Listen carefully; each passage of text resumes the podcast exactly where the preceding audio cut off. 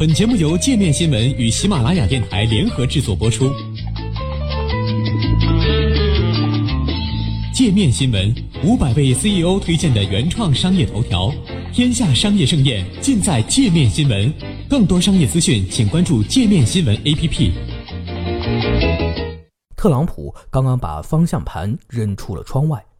本文作者朱明奇是荣鼎咨询宏观经济研究员。文章有所删减，仅代表个人观点。博弈论中有一个著名的胆小鸡比赛，比赛双方各自驾车迎面高速对开，谁先害怕，先打方向盘，谁就是失败的胆小鸡。美国和中国现在进行的贸易战就是这么一场胆小鸡比赛，而美国的驾驶员特朗普总统则刚刚把方向盘扔出了窗外。白宫在美国时间四月五号下午宣布，为了回应中国对美国农产品和制造业的报复性关税，特朗普已经指示美国贸易代表处考虑对中国加征一千亿美元关税。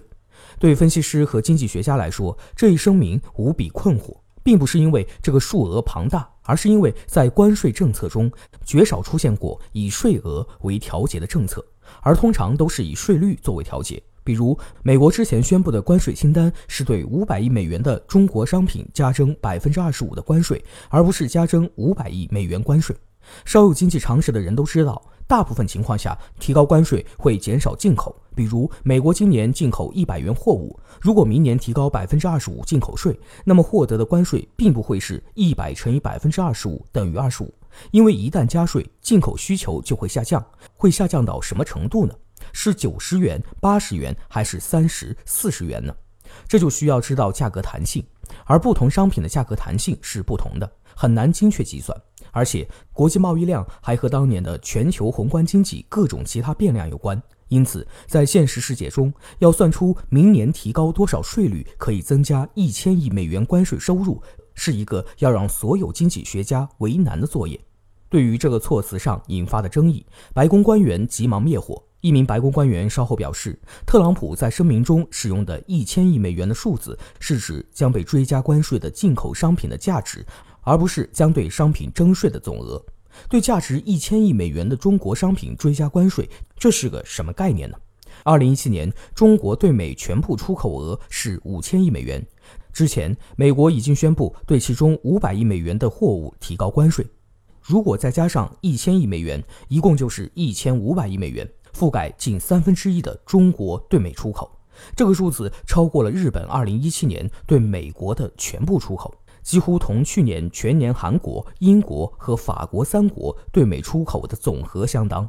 如果贸易战真的是一场战争的话，追加一千亿美元的商品进入关税列表，可以算得上是一枚小型战术核弹。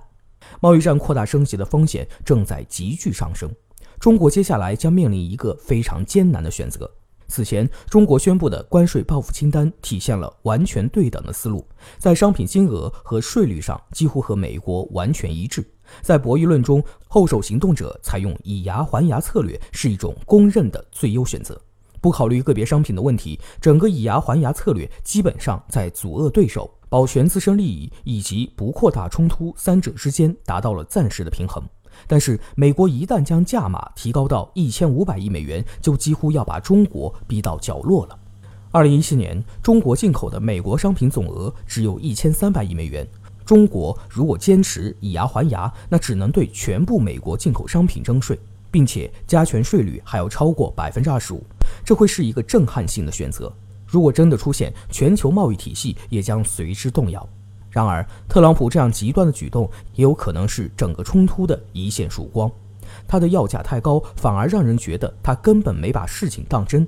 即使是他手下的贸易鹰派，在政策上推动了整个“三零幺”调查的贸易代表莱特希泽，也不得不在第一时间出来灭火，发表声明强调，所有的关税都不会立即生效。美国对华战略已经整体转向更强硬的方向，这仍然是个事实。但是，强硬并不等于疯狂。贸易战的本质是一场政治和经济的双重消耗战。特朗普把方向盘扔出窗户的疯狂举动，极有可能让车上的乘客们不得不采取手段制止自己的司机。从两国人民的福祉出发，此刻我也只能但愿如此了。